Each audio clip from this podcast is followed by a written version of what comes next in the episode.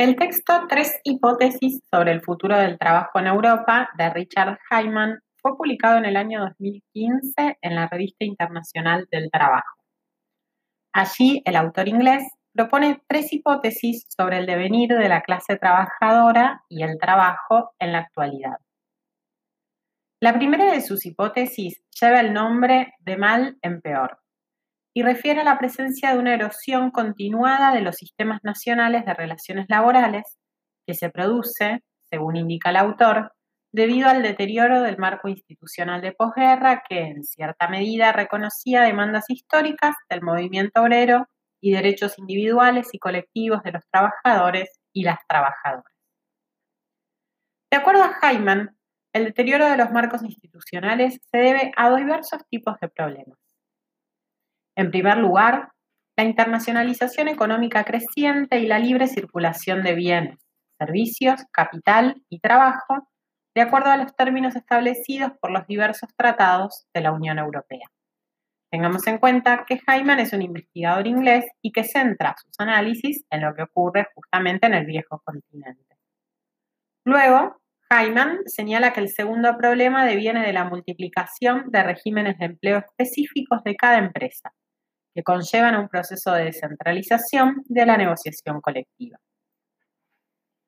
A estos dos problemas, Hyman adiciona otra cuestión central, el crecimiento de la denominada economía informal.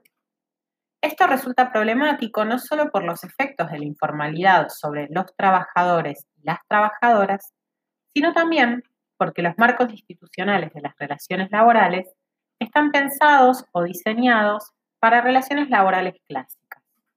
Esto es, trabajos formales, estables, por tiempo indeterminado.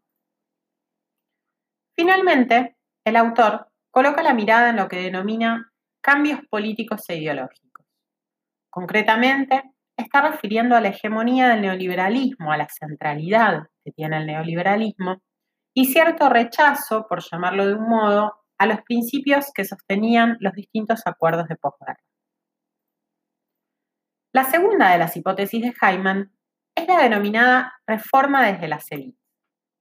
En concreto, esta hipótesis apunta a que organismos internacionales, tales como la OIT, la Organización Internacional del Trabajo, desarrollan nuevos marcos regulatorios transnacionales que contemplen las diferentes situaciones atravesadas por los distintos países.